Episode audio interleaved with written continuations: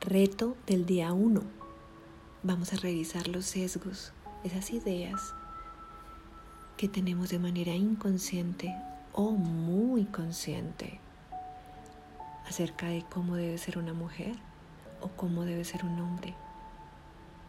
Esas ideas que han ido creciendo con pasitos muy pequeños y ya en ocasiones se nos están volviendo expectativas cuáles son las causas por las que han terminado nuestras relaciones anteriores. Si tenemos algunas características físicas o emocionales que reconozcamos en las parejas que nos han acompañado hasta el momento. Incluso podemos ver en nuestra pareja actual que empezamos a descubrir que antes no veíamos, que no nos gusta de ella